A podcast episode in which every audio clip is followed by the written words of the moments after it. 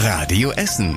Der Tag in fünf Minuten. Am 12. Februar mit Stefan Weisemann. Guten Abend, schön, dass ihr zuhört. Das schönste Rathaus Nordrhein-Westfalens. Wo steht's? in Essen. Ganz schön selbstbewusst, unser Oberbürgermeister Thomas Kufen. Das Rathaus in der Innenstadt will das schönste Rathaus in NRW sein.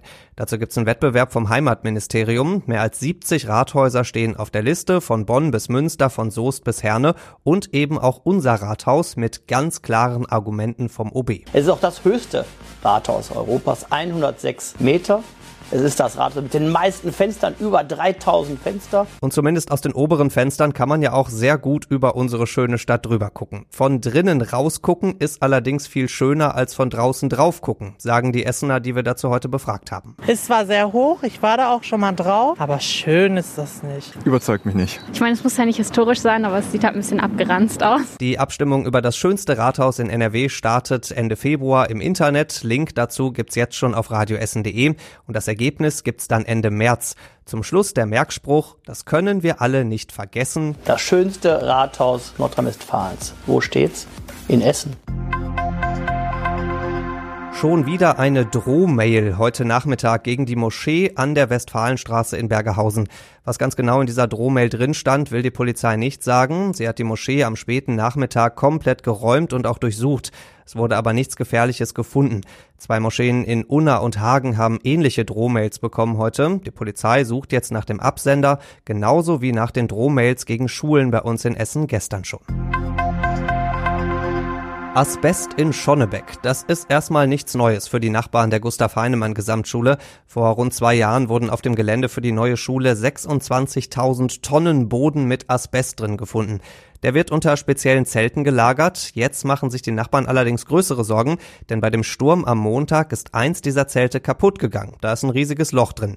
Wir von Radio Essen haben da bei der Stadt nachgehört. Die sagt trotzdem keine Gefahr. Der Asbestboden ist weiter abgedeckt, trotz Loch im Zelt. Und durch den Regen im Moment ist alles auch wohl so nass, dass da keine Asbestfasern oder ähnliches rumfliegen könnten. In den nächsten Tagen wird das kaputte Zelt aber ausgetauscht. Dann gibt's zumindest eine Sorge weniger in Schonnebeck. Bei Netto in Freisenbruch gibt's Brote, Brötchen, Croissants und eine Ratte im Brotregal für 49 Cent. Geht gerade ein Video durchs Netz. Gestern hat ein Kunde die kleine Ratte im Brotregal entdeckt und auch gefilmt. Die Stadt findet das gar nicht so lustig. Sie hat direkt reagiert. Der Supermarkt an der Freisenbruchstraße wurde gestern erstmal zugemacht. Dann ist ein Schädlingsbekämpfer gekommen. Alles wurde sauber gemacht. Lagen wohl auch Rattenköttel teilweise rum. Auch ein Kabelschacht wurde jetzt zugemacht, durch den ist die Ratte wahrscheinlich in den Supermarkt reingekommen.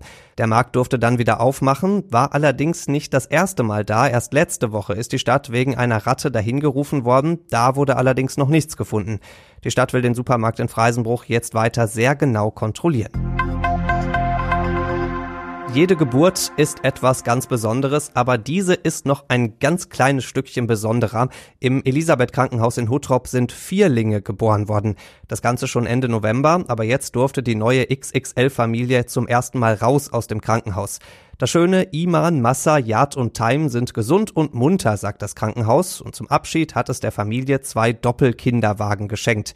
Vierlinge sind tatsächlich extrem selten. Vorletztes Jahr gab es in ganz Deutschland offiziell nur sechs Geburten mit mehr als drei Kindern. In diesem Sinne wünscht Radio Essen der jungen, sehr großen Großfamilie alles Gute. Und das war überregional wichtig. Fast 300 Millionen Pakete schicken die Deutschen im Jahr zum Internethändler zurück, unter anderem Klamotten und Elektroartikel, und einiges davon wird nicht etwa weiterverkauft, sondern direkt vernichtet weil das billiger ist und die Sachen sonst Platz in den Regalen wegnehmen. Damit soll jetzt Schluss sein. Die Bundesregierung hat heute ein Gesetz auf den Weg gebracht. Darin steht, dass Internethändler die zurückgeschickten Sachen zum Beispiel spenden oder als B-Ware verkaufen sollen.